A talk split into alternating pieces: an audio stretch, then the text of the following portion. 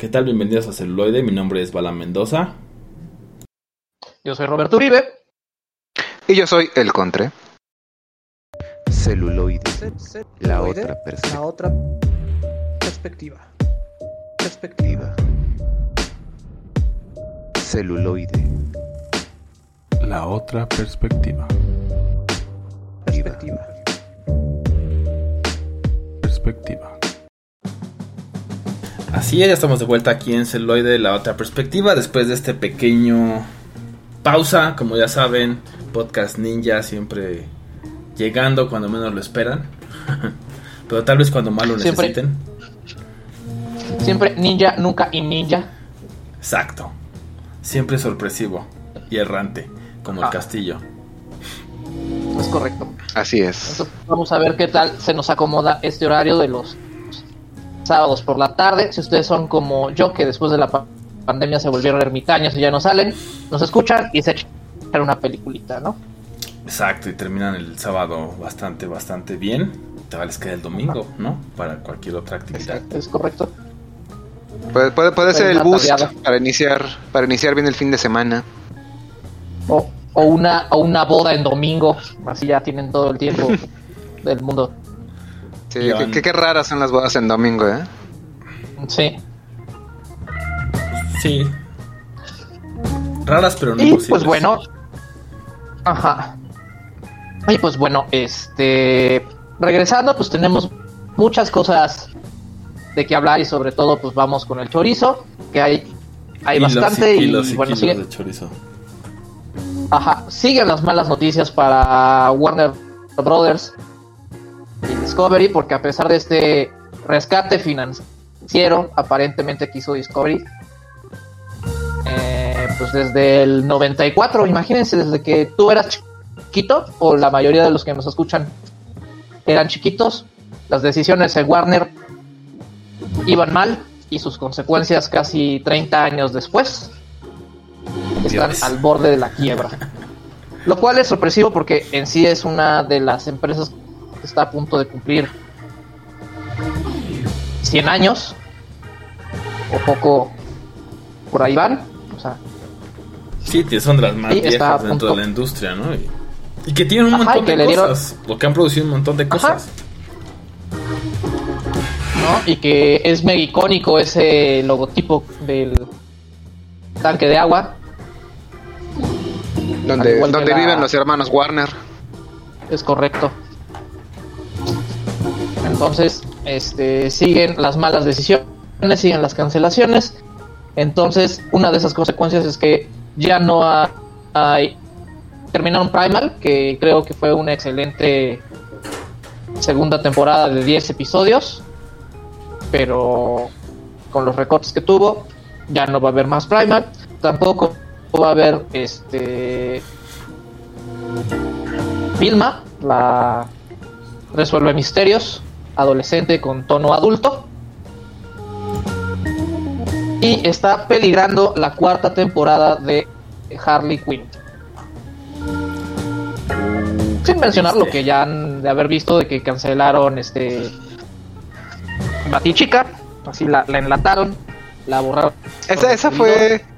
e- Esa fue un poco triste y en la última incursión que hice a casa del doctor Uribe, lo estuvimos comentando un poco por encimita. Hubo una proyección aparentemente simbólica, uh, funeraria para Batgirl y las pocas personas que se han atrevido a hablar dicen que que qué bueno, porque realmente era una película, no sé, muy muy estilo noventera, clase B de bajo presupuesto, pero en el 2020 sí dices, no manches, esto, qué bueno que no vio la luz. Digo, por un lado nos solidarizamos con la, actriz, con los directores, con toda la gente involucrada, pero sí están diciendo que que qué bueno que no, no vio la luz, porque era una película realmente malona. Al menos es lo que dice el rumor. O la estaban comparando con un capítulo muy largo del Arrowverse.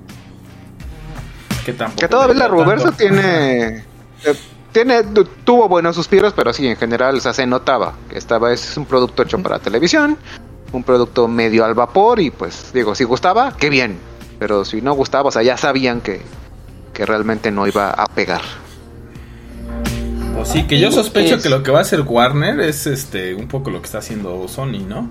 O sea, lo que habíamos hablado también en otro episodio, pues Sony no se metió al tema de Ah, streaming, claro. yo no saqué mi, yo no sacó su canal ni nada, más está haciendo producciones, ¿no? Tanto con Netflix como con Prime y con quien se deje. Lo digo porque eh, me, me aventé el primer capítulo de Sandman ayer y vi que también es eh, producido por por Warner, digo, por, imagino Por que por el tema de los cómics, por supuesto, pero aún así, pues bueno, creo que le conviene más que tal vez tratar de, de jugarle al mismo nivel a, a Prime y a Netflix y a Disney, ¿no? Y es que sí, sí tiene con qué, pero justamente... Ha ejecutado malísimo, sí, pues sí. ha, ha ejecutado de, de manera pésima, tú lo has dicho. Entonces no existía un, digamos, este, un líder como tal, sino que eran distintas mini grupos. Entonces por eso nunca cuajaron su universo cinematográfico, que ahorita que llegó este, este tipo, dijo, no, pues vamos a, a hacer el mismo modelo de, de Disney, ¿no? O sea, un, un universo a 10 años que ya se está destrozando porque Ram Miller ya aparentemente o lo silenciaron o lo corrieron. Y no nos dijeron. Ah, sí. ah, hay, ah, hay, hay todavía ahí un, un, un atisbo de que de Flash eh, sí llegará sí llegará a ver la luz. Eh, como ya deben saberlo, los, la crítica especializada, entre comillas, le ha dado 10 de 10 y uh, Scorsese aplaudió de pie porque consideran una muy buena película. Pero pues el señor Miller, eh, comportándose como todo un villano de The Flash, dice, no ni madres, esta película jamás va a ver la luz. Porque pues tiene sus, demonios personales, exactamente, como el buen, como el buen Reverse Flash. Dice, no, no, no, no, no, yo solo vivo para destruir todo lo que Flash toca. Y lo está haciendo realmente bien, ¿eh? A lo, a lo mejor ese, ese- a, a lo mejor ese era un giro de tuerca en la trama y ya nos lo spoilearon. Ándale. De que en realidad ese Flash es eh, Yobarthon, el Reverse Flash. Entonces van a buscar al verdadero Barry Allen y... eh, eh, podría ser una muy excelente trama, ¿eh? Una bu- Así, o al menos una buena forma de salir del paso, güey. Es correcto. Que nos hizo creer a todos River Flash que era el verdadero Flash. Exacto, de, de- de verdad, hecho eh, es, es- es muy canon, o sea, en el, en el cómic así va, o sea, Reverse Flash está obsesionado con ser eh, con ser Flash el Barry Allen del siglo Sí, sí, XX sí. y se opera Por para cierto, verse igual. Warner y DC sabemos que están mal de dinero. Esta idea va por nuestra cuenta, pero. Para la que sigue, llámenos. Ajá. Contacto arroba celular punto live y Necesitan necesitan consultores, por favor, o sea, con gusto le- participamos. les, les podemos sacar no solo la película, sino sacamos del bache a este actor y lo convertimos en un villano. ¡Pum! Y no hay desperdicio. sea, un claro. 3 en 1. Sí, Sabemos como que a lo mejor Smith. por temas de, de, de contrato no lo pueden correr, entonces, ¿no? No importa, lo, Ah, lo Vamos a, vamos a darle vamos a Y darle le otro damos rol. papeles acorde a su imagen. Exacto. no será mal. Es un todo en uno, ya eh, eh, es, es- es un ganar por ganar. Así es. ¿Y qué más? ¿Qué más hay en la en la carpeta de chorizo? Digo, ya, Pues ya no podemos hablar de todo. de pero- chorizo porque pues está Cobra Kai, quinta temporada, está Sandman, está Señor de los Anillos, o sea que, que put, digo que la mitad del capítulo es chorizo. La parrilla está- un- una parrilla este después Exacto. de Sí, Es- es- Está el señor de los anillos. Los anillos sí, del el, poder. el señor de los dormirillos. Sí, No, lo que- híjole, lo yo que creo que sí- si nos vamos con ese, bueno, nos vamos con ese. Yo no más he visto uno, por... bueno, no, perdón.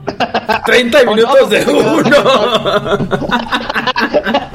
Yo, yo, yo- No, yo aprovechando, o sea- Que parecen dos porque lo tuviste que ver en dos, en dos Ya- partes te quedaste dormido.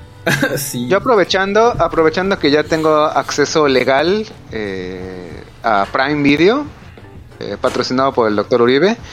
Eh, sí puedo decir que dije, ok, vamos a empezar con el pie derecho. Vamos a ver eh, los anillos de poder.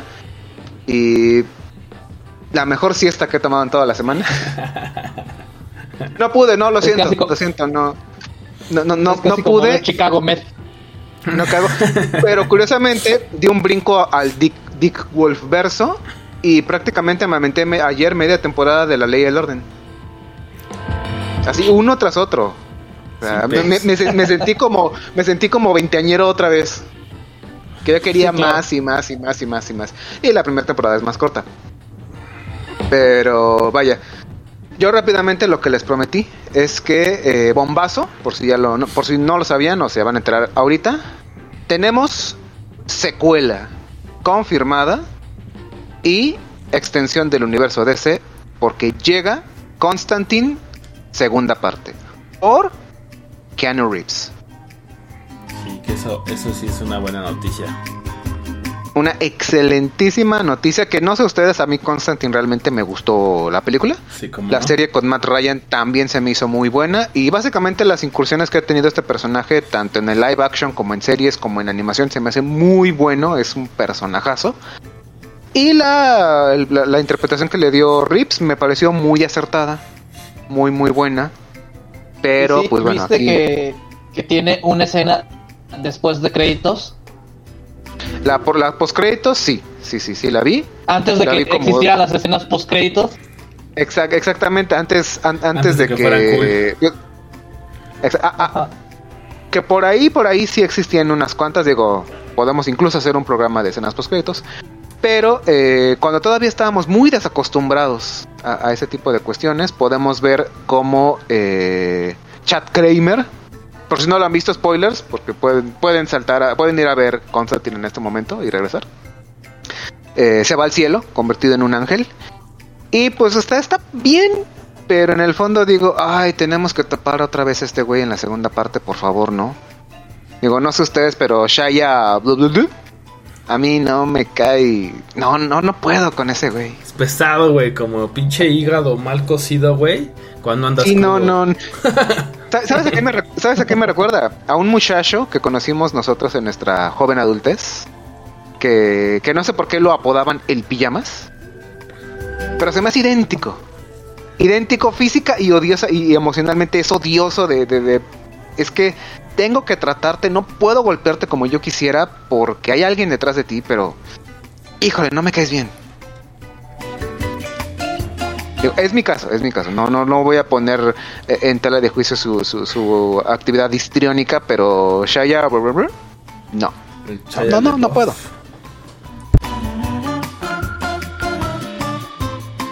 Ah, pues este. Tiene toda la serie de Transformers. O sea, tal vez por eso es que te caiga mal. No, no, no. El problema con Transformers, o al menos mi problema con Transformers, es que eh, Michael Bay metió demasiados humanos. O sea, es Transformers. O sea, entiendo yo que tiene que haber un conflicto en la serie, hay humanitos, pero yo quiero ver robots. Quiero ver conflictos de robots por todo el mundo. O sea, estamos en la Tierra, no nada más en Estados Unidos. O sea, tienen a mi criterio demasiado protagonismo los humanitos, aunque se agradece que sale Megan Fox como, como atractivo visual. Tiene muchos humanos. Yo quiero ver robots. Entonces, por eso esa trilogía, esa pentalogía. son- ¿Quién sabe, güey? Yo me perdí después de la primera. Quién sabe, ¿no? Yo vi la, vi la primera trilogía y sí, ya, a pesar de que sale en la cuota Mark, Mark Wolver, yo sí dije, no, no, no, ya, ya. Todavía Bumblebee sí se me hizo un poquito mejor. Pero las, las, el primer, la primer tanda, no. No lo sé, No, a mí no, me decepcionaron los combates, o sea, creo que tienen mucho ahí como para explotar y pues, como dices, uno, muchos humanos, demasiados humanos, demasiado protagonismo de los humanos y dos, pinches batallas medio pendejas, güey, o sea, como que dices, cabrón, ¿no? Pero bueno, a lo mejor porque a uno le gusta Massinger Z y Robotech y otras madres que dices, bueno, pues sí. Eh, exacto, exacto. o Batallas sea, épicas entre robots, claro, ¿no? Pero apelar- apelaron a un, a, un, a un cine más norteamericano de, de explosiones y de bla bla bla y de, o sea, sí, picos pero, Michael o Bay. sea, el, Hashtag Michael el, el ti- Bay. el título es Transformers. No vamos a darle vamos a darle un entre comillas crecimiento de personaje de los humanos y de fondo, atrasito de ellos, los robots haciendo pendejadas. Porque A sí son escenas eh, muy tontas. que afortunadamente lo arreglaron. O sea, empezó siendo un problema porque en la 1 tienen este problema de que de repente los Transformers son muy chiquitos y de repente son muy grandes, o sea, de repente son del tamaño de una presa y de repente no pueden pasar un edificio de 6 metros. No, pero eso eso lo fueron ajustando, este, creo. No, y, Pero no, bueno. y- y- y hay, y hay Transformers de todas las, de todos los tamaños, pero o sea, sí estamos de acuerdo Sí, sí, que, sí. que Optimus, o sea, está bien que en una mida 3 metros y en la otra use el Empire State Building de, de, de bastón, o sea, no. No, se puede hacer eso. eh, eh, Sí, ¿qué momento pasó problemas eso? de escala. De escala, sí, güey. Sí, son grandes. ¿Qué tan grandes? Pues no sé, o sea, es muy grande, güey. Tú hazlos. Sí, sí, Tú sí. hazlos. Pero esto no tiene consistencia, no importa. Nadie se va a dar cuenta. Son robots, son imaginarios. ¿Qué se va a fijar? ¿Un montón de otakus que han visto Transformers desde el 92? Es correcto. Y pues bueno, ¿qué, qué, qué más hay en el saco? Pues yo creo que, que ya es lo más importante del saco. No, no vamos a hablar del, del Marvel Universe y, y- y del relleno tan gracioso que es Hulka, abogada. Está Y divertida. Y, y todo, y todo el, el hype que próximo han estado capítulo- saliendo, sí. El próximo capítulo ya le cantaron de que, ah, bueno, viene finalmente Matt Murdock a hacer su sexy cameo de solo un capítulo. Vamos exactamente a la mitad de Hulka y de toda la controversia que vino o no con la D23, de que si inclusión forzada que no. Yo les puedo hacer un pequeño spoiler, no vean Pinocho. No pierdan su tiempo. Espérense a la versión de, de Totoro-san, esa sí promete. Pero esta última versión, eh, no la vean. Realmente es, es- ahórrense dos horas de su vida. ¿Dos horas? Ay, dura dos horas. Sí, ya con eso, güey, es como de qué pedo. ¿Por? Sí, sí, sí, no, porque... Si Pinocho era muy Patata. buena y duraba como hora y media, ¿no? Hora cuarenta. ex- exacto, pero le, le dieron un- una entrada porque, pues, ya sabes, inclusión en todos los aspectos. Entonces, no, no. Digo, si tienen hijos pequeños o si son verdaderamente fans o si son como yo, pequeños? de que van a visitar ah, infantes De dos meses. de 10 años para o, o son como yo de que van a visitar a una amiga y es súper fan de Disney y vamos a ver Pinocho ah, pues bueno eh, digo ya no les queda de otra pues pues ni modo no pero pero no no no la vean. Ahórrense ahórrense. Ve- ve- ve- vean la ley y el orden. Es es más entretenido. Y ha envejecido muchísimo mejor Eso sí. Y pues bueno, tomando en cuenta de que estamos en esta cuestión de a los patrios, estas fechas tan nacionales, tan, tan bellas, ahora sí con pipi guante, nos movemos a lo que nosotros consideramos tres ejemplos del cine mexicano. Así es, y además, pues desde la otra perspectiva, como siempre, ¿no? Entonces creo que eso, eso le añade Sí. saborcito. exacto cuando cuando no todo el cine mexicano que conocemos tiene tiene fondo sepia este es un fondo es más correcto. más amigable para los ojos ¿no? Y yo voy a empezar con, con el trabajo de Jorge Fons. Y me refiero a la película que se debió haber estrenado en 1989, pero no lo hizo a causa de la censura hasta que nuestro presidente en ese momento, el señor Don Buensalinas de Gortari, levanta Levanta el dedo. este veto, permite. levanta el dedo y dice, bueno, Sí. la pueden ver, ¿no? O sea, con un año enlatada, La, la- la pueden ver, total, a mí ya no me van a tocar. Ajá, a mí ya no me van a tocar. Y nos referimos a Rojo Amanecer. ¿No? Elegí esta película porque creo que, que marca una, una década que, que, se podría volver a retomar, ¿no? O sea, una década de, de los noventas donde se conoce como el nuevo cine mexicano. Y arrancamos con Rojo Amanecer, que no nos muestra lo que pasó esa fatídica noche del 2 de octubre de 1968. Claro. Y digo, no nos muestra porque todo pasa adentro de un departamento y cómo una familia vive este evento siendo parte de, de los multifamiliares en esta, Enfrente de la plaza. en esta de, zona de la ciudad. Ajá. de la plaza de las tres culturas, ¿cierto? que es donde sucede. Digo, para los que, porque sé que nos escucha mucha gente de Latinoamérica, ¿no? Entonces va a decir, medio, o una de dos, o no sabe nada o medio tienen la, la noción, ¿no? Entonces en, está ubicada en la Ciudad de México. Brevario, Plaza- brevario brevario cultural, se acercaban unos Juegos Olímpicos, había mucha tensión en cuanto al gobierno y las este, máxima casa de estudios en aquel entonces.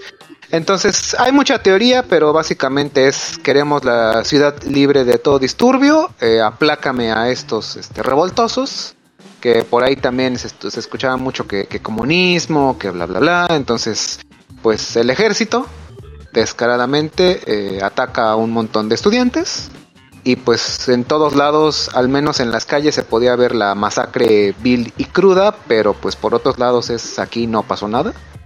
Y pues oh, mágicamente todo listo para que recibiésemos a todos nuestros visitantes del extranjero y dijeran, "Ay, qué bonito es México, es muy tranquilo, aquí no pasa nada."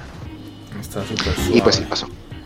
Sí, también ahí voy a hacer un, un breve anuncio. Entonces, si quieren saber un poco más, pues ahí también tenemos otro programa dentro de Radio Basamento, se llama Desde la Trinchera, que pues ahí se habla mucho acerca de todo esto. Para no entrar tan y desviarnos del cine, pues bueno. Claro. No, entonces tenemos un elencazo, ¿no? O sea, tenemos a Héctor Bonilla, tenemos a Merea Rojo, tenemos a Demian Bichir, Al otro bichir. Bichir, a, lo- a los dos Bruno Bichir, Bichir. o sea, A- a- a- a Eduardo Palomo. Na- Que- na- nada más hubiera faltado Odiseo y listo. Cuando, cuando todavía era Eduardo Palomo. Ajá. Cuando todavía era Eduardo Palomo. ¿No? Y justamente con un presupuesto así mínimo, creo que nos entregan una, una obra maestra. ¿No? La cual se podía ver fuera de México, pero aquí fue hasta ese entonces. Y pues es, es parte de esta, esta masacre de la cual ya, ya hablamos.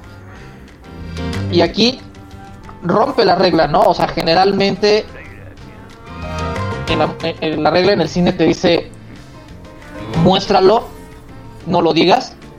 Y aquí no nos lo muestra, ¿no? O sea, porque mostrarnos esas imágenes sería inimaginable, pero con el poder del audio y con unos buenos toques de cámara y con lo que está sucediendo dentro del departamento no- nos transforma o nos lleva a una historia de una caja dentro de otra caja. ¿No? Entonces, lo que pasa en el departamento de esa familia, quién sabe en cuántos ot- otros departamentos no estaban viviendo lo mismo, ¿no? O sea, recordemos que es un multifamiliar.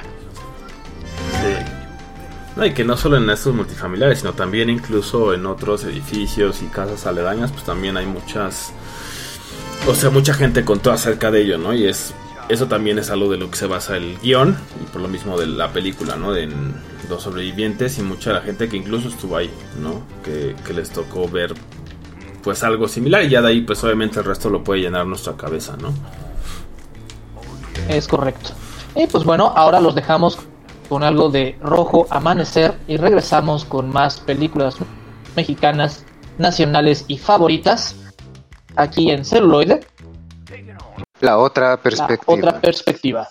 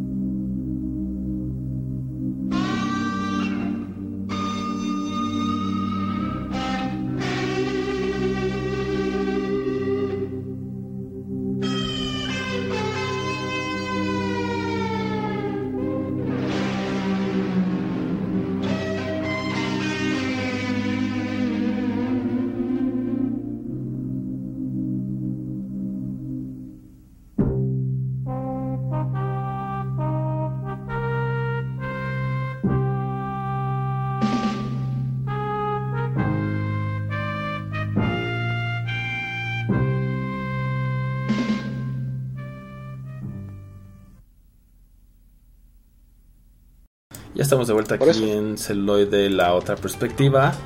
Eh, hablando de cine mexicano, ¿no? algunas películas que eh, se nos hacen bastante buenos referentes eh, acerca del cine nacional.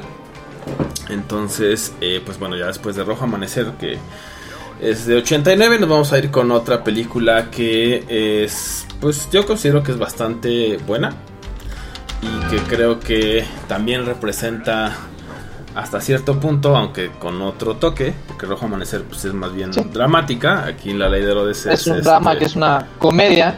Exactamente, ¿no? Le, le meten el, el tema de la comedia para también un poco suavizar, porque si, si imagínense, si Rojo Amanecer eh, hablaba de unos eventos que habían pasado 30 años antes de cuando se filmó la película y no la dejaban salir, pues si uno pone algo que está sucediendo ahora, pues iba a ser más difícil, ¿no?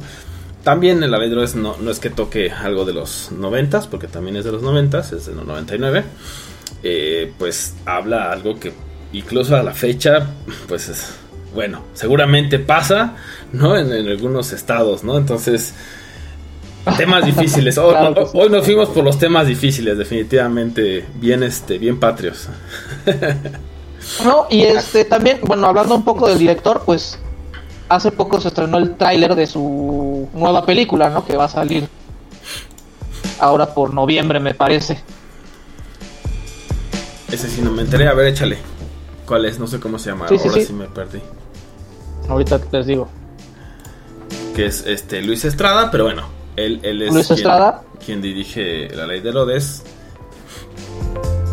Y que, Que justamente se llama Viva México. Ah, Que Viva México y por lo visto va a salir en directamente a Netflix. No sé si vaya a tener este en, en cines. presencia en cines, pero pero Va- la va nueva salir- y es no, no, no, no va a salir en, en VIX.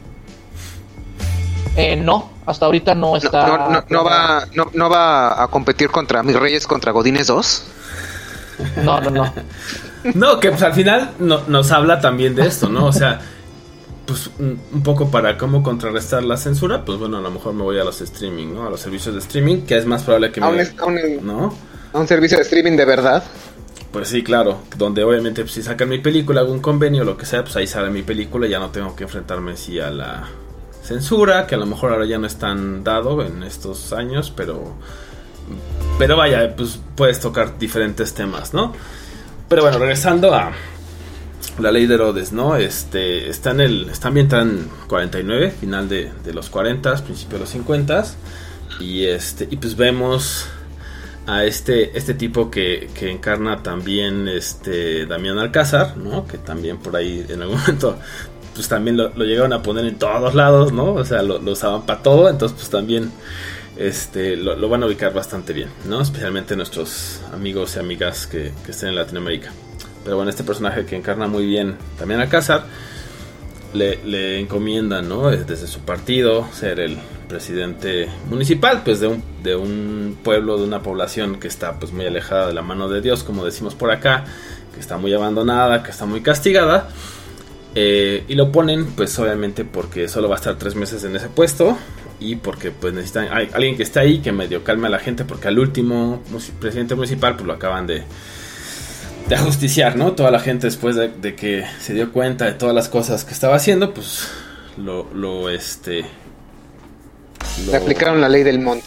Exacto. Lo capturan y pues ya, le dan cuello, ¿no?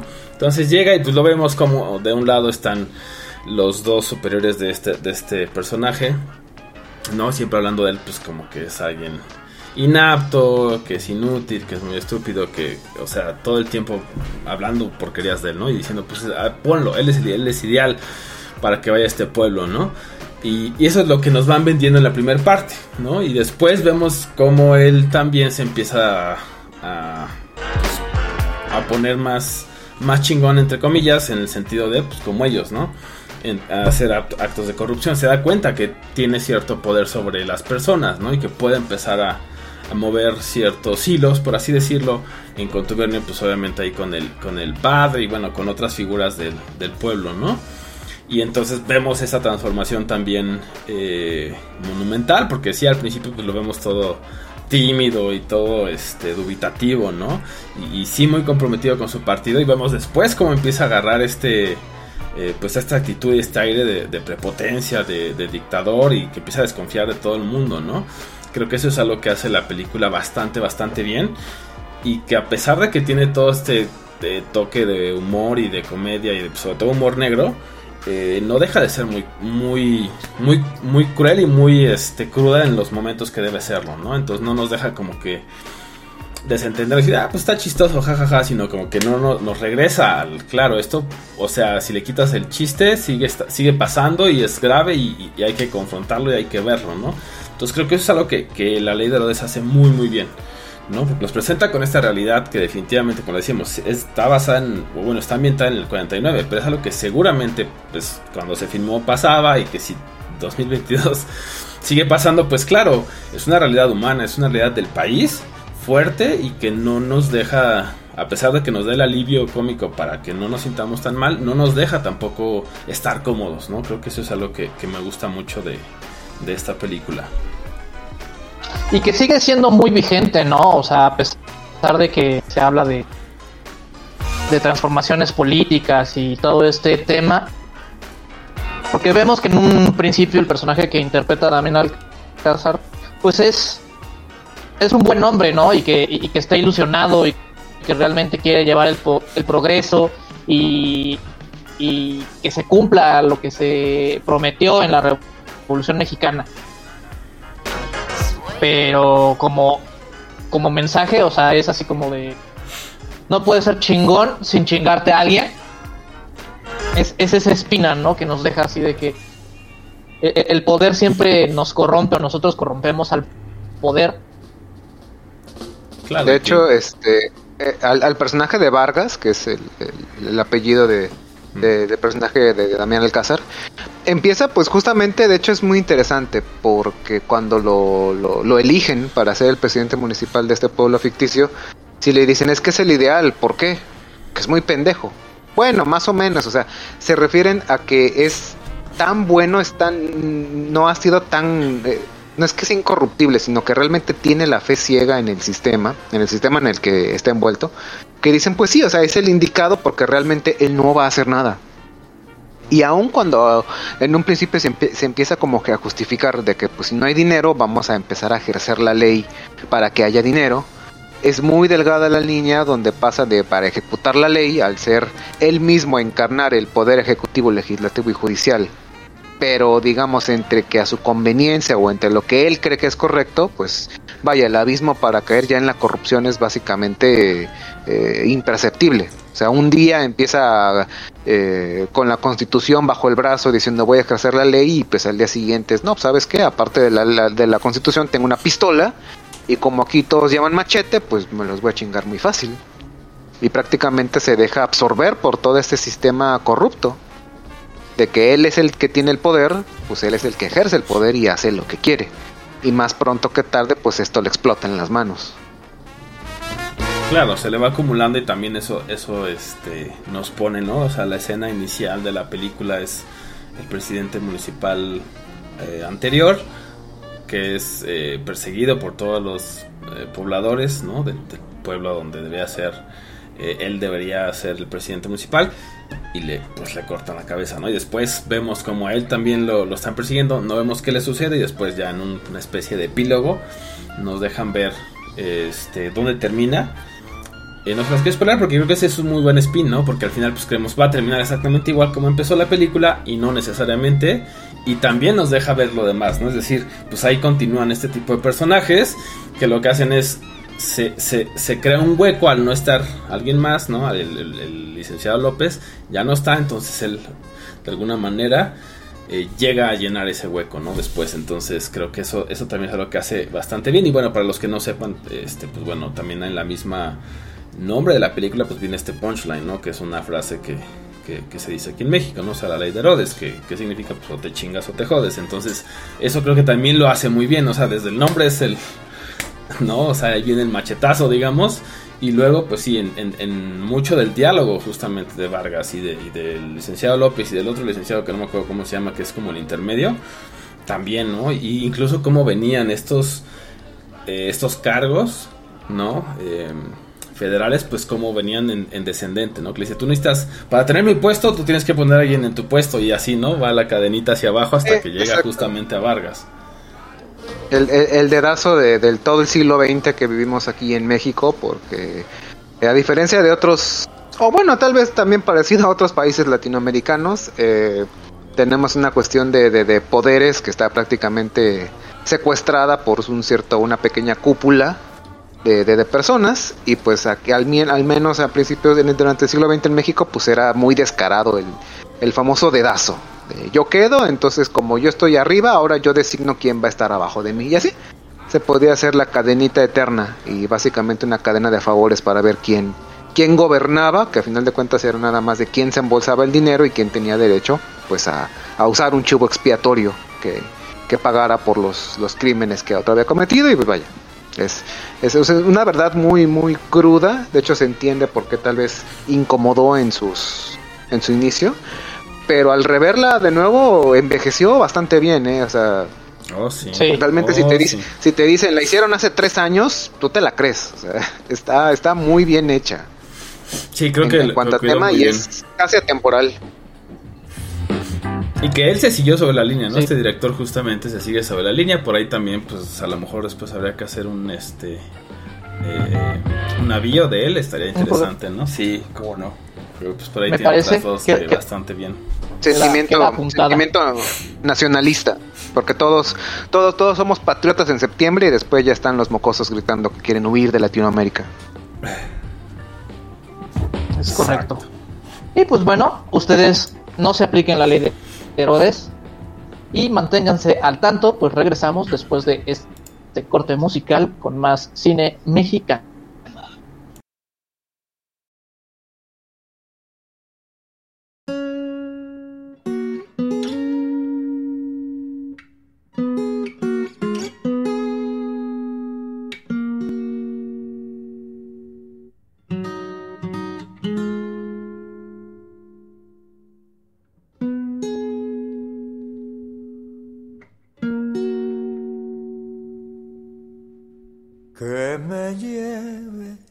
Tristeza antes que sentir rencor. Que el rencor no me oscurezca el recuerdo de tu amor. Soportable es el dolor, poco a poco, trago a trago pero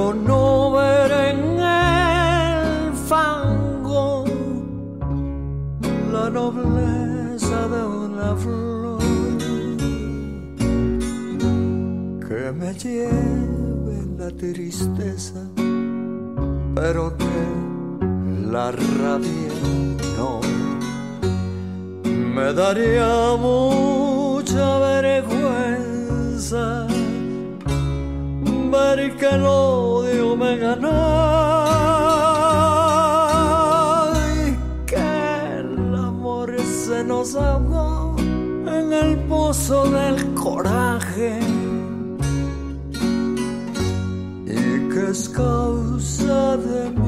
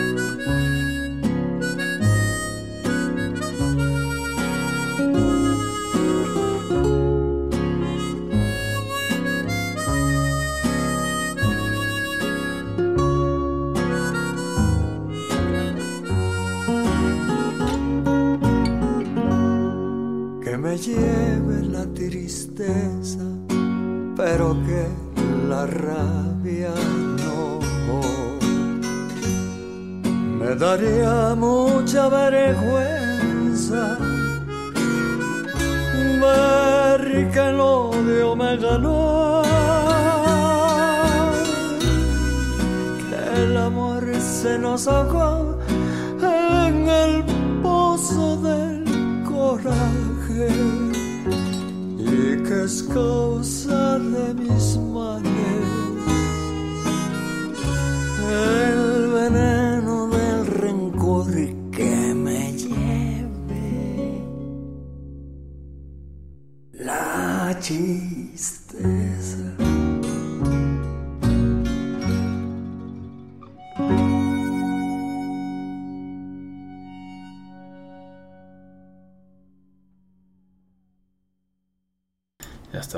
aquí en la otra perspectiva, con este recorrido al cine mexicano. Y nuestra última parada de esta noche es de 2002. Así es. Así es, uno de los últimos grandes bastiones del cine mexicano antes de antes de que proliferara la comedia romántica, los toples de Marte Gareda y las magnánimas actuaciones del clan Derbez. Tenemos una eh, bonita película llamada El crimen del padre Amaro, el cual es es, es bastante sencilla, es Bueno, de un no padre que se llama Amaro. Es de un padre que se llama Amaro, comete un crimen y, y listo. Espero que les haya gustado. Ese celuloide, No, no, es- es, no es el otro programa de Telrus, así nomás. Así que Ah, pe- perdón, perdón. necesitas más Este, carnita. Un, po- un poco más de carnita. Bueno, yo sí la recuerdo con, con mucha, entre nostalgia y cariño, porque la vi una romántica tarde de, de verano, cuando los jóvenes apenas abrían en su despertar sexual. Entonces, eh, fuimos a un verla padrecito juntos. haciendo cochinadas y está huevo. Fu- fuimos fuimos dos, dos jóvenes preadolescentes a ver una película mexicana y salimos siendo hombres porque descubrimos lo, lo cruel y, a- abrupta que es la, vida religiosa. Y pues bueno, aquí tenemos a todavía un joven lleno de, esperanzas, Gael García Bernal, cuando todavía era, era entre que el, el rebelde del cine y todavía era un poco de, de, de sello de calidad interpretando al padre Amaro, el cual tiene que, después de haber eh, pasado por una magnánima carrera teológica y preparándose probablemente para irse a Roma, pues tiene que hacer su, su escala técnica de, de servicio social de humildad en un pequeño pueblillo olvidado de la mano de Dios, a hacer de como que relevo a otro padre que ya está como que medio, más que de salida, un, un, padre, un padre que ya está pues demasiado inmerso en la corrupción, o sea, ya no puede acallar los, los chismes, ya que ese pequeño pueblito tenía el sueño de tener un dispensario y oh sorpresa, resulta que va a tener casi casi un hospital regional, pero este hospital pues es básicamente eh, producto del lavado de dinero, ya que un eh, narcotraficante bastante acaudalado y poderoso pues tiene a su, a su padre de, de confianza y pues así dando las limosnas tiene este tiene cómo convertir el dinero mala vida en dinero bueno. Chaca, chaca. A todo esto le ponemos el componente de que el que en este caso es como superior de Amaro tiene ahí una una relación extra eh, con, con una señora la cual se encarga la sanjuanera la cual se encarga de como tener una cocinilla local en el pueblo y darle asilo a varios padres. Pues ahí como que incluso se hace se abre el debate. Uno de los debates que tiene la película es este los sacerdotes realmente necesitan el voto de castidad un sacerdote que, que, que no se enamora o que lleva una vida pura eh, alejado de la tentación de la carne puede ser de verdad un sacerdote o no y como esta nos va muchas más preguntas que tal vez o no tengan respuesta pero a la ecuación pues se suma también la otra cara de la moneda. Exacto. Porque para los Y otra- protestantes y otros, pues. De hecho, real- realmente viven una vida pues como cotidiana. Realmente los muchos cristianos están casados, se, divorcian, vaya, o sea, no, no está como muy peleado. De hecho, es, es uno de los de los temas como que fuertes que toca, toca la, la película. Fuertes en el sentido de que pues no se había explorado tanto. Y la otra cara de la moneda es pues el escepticismo. Un, un reportero ya, ya un poco mayor y que con su hijo le dicen, ¿qué onda? Destapamos la cloaca que, que, es la religión en este pueblo, dicen va. Y pues tenemos también a las fanáticas religiosas, encarnadas por las típicas señoras de pueblo que, que todo lo ven pecado, pero realmente ellas son las más pecadoras de todas. Y pues a todo esto el componente que pues firma con, con letras de oro es que Amaro está empezando a tener pensamientos impuros por una jovencita que eh, si la memoria no me falla es Ana Claudia. Ana Claudia Talancón. Sí, es Ana Claudia Talancón. Ana Claudia Talancón con eh, pues también como que se, se, se explora de que pues mira mientras nadie se entere y mientras seamos discretos pues un padre puede tener ahí sus sus cuestiones extras y pues ella está más que dispuesta a servirle a, a, a Amaro pero Amaro dice no no no no aléjate de mí que soy el más puro de todos los ángeles y eventualmente pues termina cayendo en tentación aquí también vemos como Amaro realmente sirve como un, un mensajero entre el obispo, que está todavía más arriba o no de a ver qué está haciendo este padre.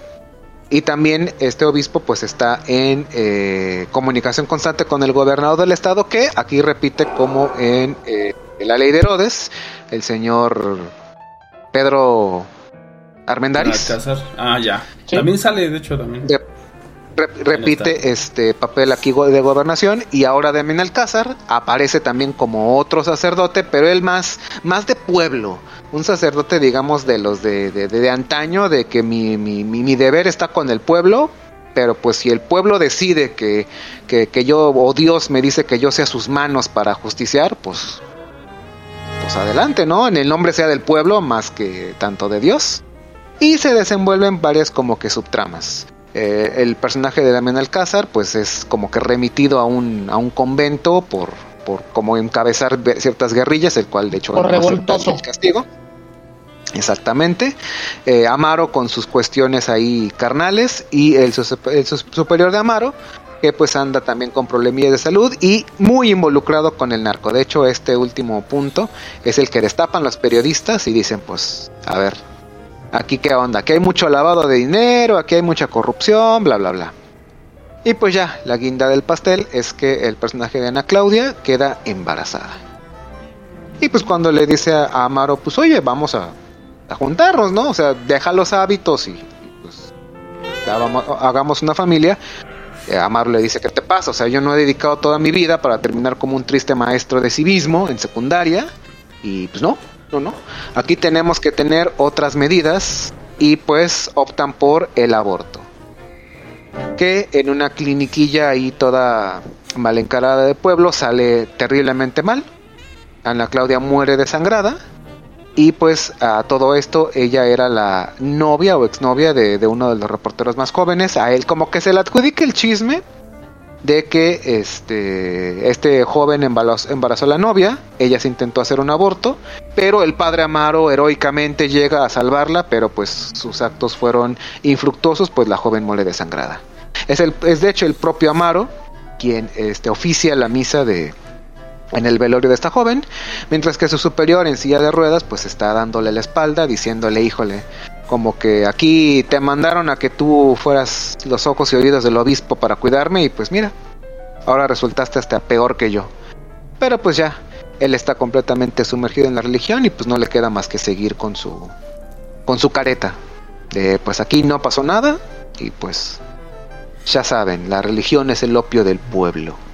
Y por supuesto, esta película tuvo mucha oposición de grupos católicos Obvio. cuando iba a salir Obviamente. en México. Sí, sí, sí. ¿no? Obviamente. No sé por qué, pues tiene que ver con lavada de dinero y narco, no, bueno, un montón de cosas, ¿no? De- de hecho- no, no, no, no, no, no, de- no, de- de hecho, una de las una de las constantes que al menos que yo encuentro en este programa es que eh, si bien estamos abrazando la ficción, en todas estas películas, si bien le pones, ah, bueno, obviamente, ¿no? La, la, la, la, de Tlatelolco es obviamente basada en hechos reales, pero prácticamente es, es una de las constantes que al menos a mí me gustaba del cine mexicano. Teníamos historias, historias ficticias, pero que con tantito esfuerzo decías, oye, es que esto realmente puede pasar. Esto es, esto es, esto es realidad.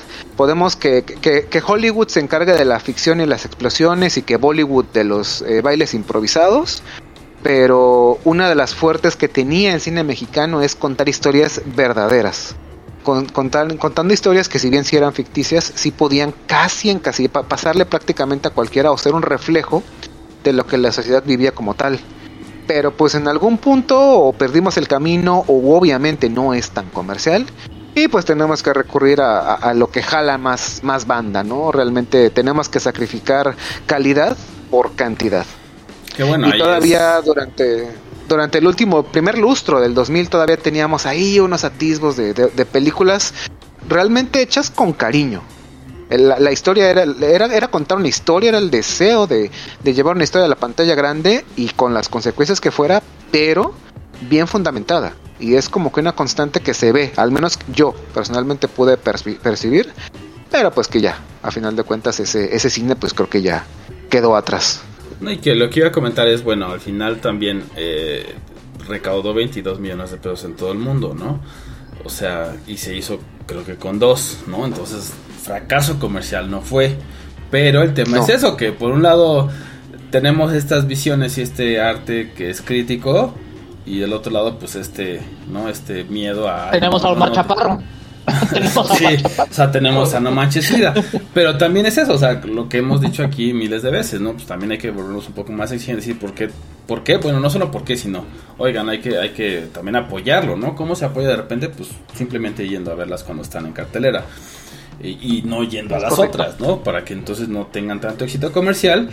Y este, y entonces es una forma también de exigir, ¿no? Otra, pues bueno, al final existen otras formas haciendo nuestro propio cine como pues bueno como se pueda de repente no también la de Rojo Amanecer lo que hablábamos al principio del programa no tuvo un presupuesto grande y se nota o sea se, se siente un poco video home de repente aunque sí. las actuaciones son actores profesionales de repente exacto, también pero- como que, que están pero- fuera pero, pero, por es algo ejemplo, tan el- impactante no Yo, yo, yo creo que ejemplos de, de presupuestos bajos o de, de una calidad en los materiales como cuestionable no va en desmedro de, de la calidad de la actuación, de la calidad del producto, sino que realmente es como el, en parte, bueno, obviamente siempre, siempre el dinero es el factor, pero puedes hacer un excelente trabajo con dos pesos y que se refleje y pues por otro lado puedes tener 100 millones de dólares y hacer un bot, no sé, los, los, los mega blockbusters que hace Adam Sandler, pero que dices, oye, este es, No, esta pues es película literal de...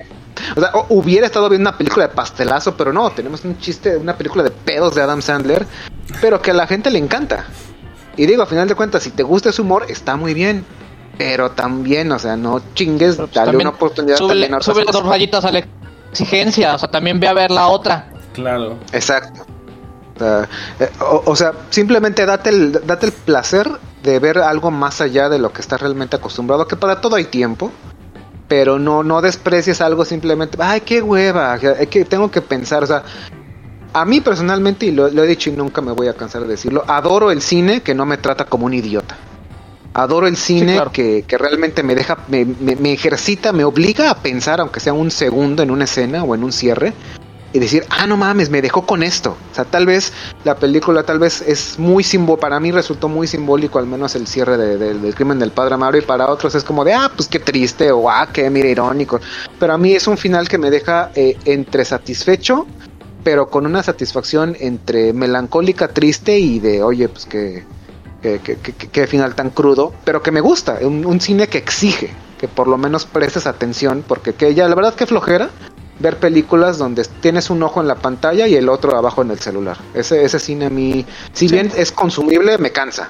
O sea, prefiero que mis, quiero que mis dos ojos estén en la pantalla, mis dos oídos atentos a lo que, al sonido y, y vaya. Y pues bueno, si ustedes quieren que sigamos explorando y platicándoles un poco más acerca de este tipo de cine u otro tema que quieran que platiquemos, nos pueden este mandar un correo a contacto arroba celuloide.life donde los atenderemos con mucho gusto y si no nos escuchan en vivo saben que nos pueden escuchar ya sea en Spotify, Apple Podcast, este Podcast Box y pues si no estamos en una plataforma, digan no están en esta plataforma para que nosotros lo arreglemos. Vamos a un corte musical y regresamos con las recomendaciones. La otra perspectiva.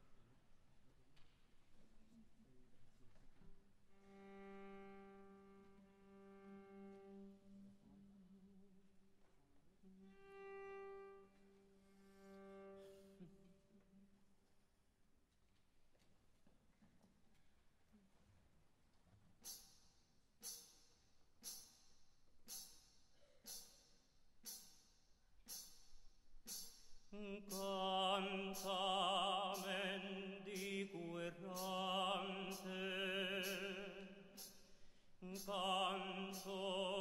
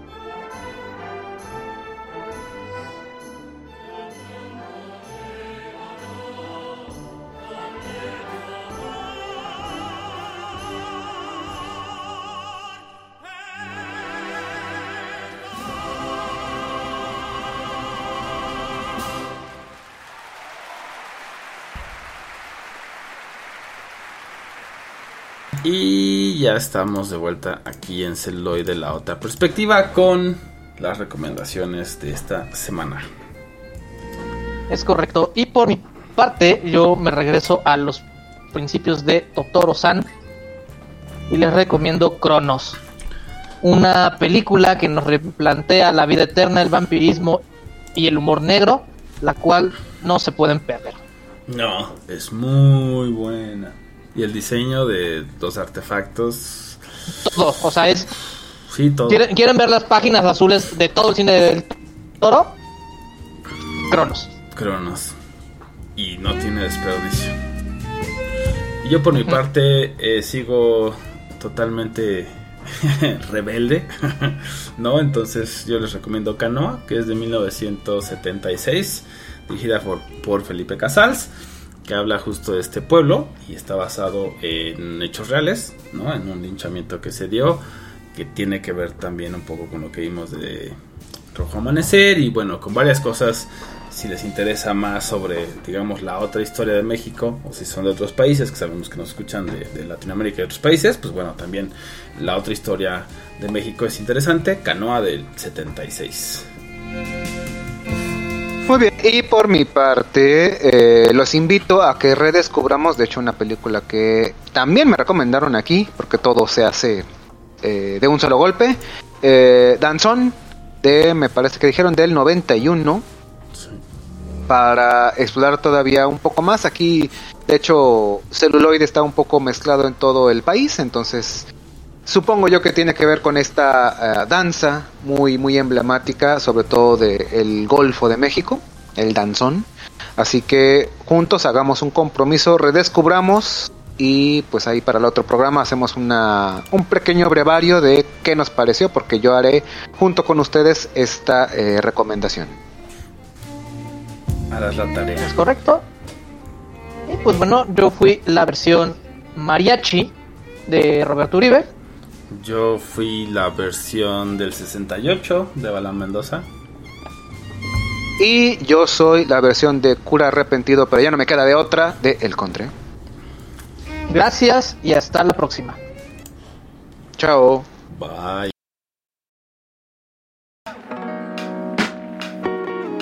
Celuloide. Celuloide. La La otra otra Perspe- perspectiva. Say hello Pasta de chorizo. to my little friend. Never give up. Never surrender. La otra perspectiva. Perspectiva. La perspectiva.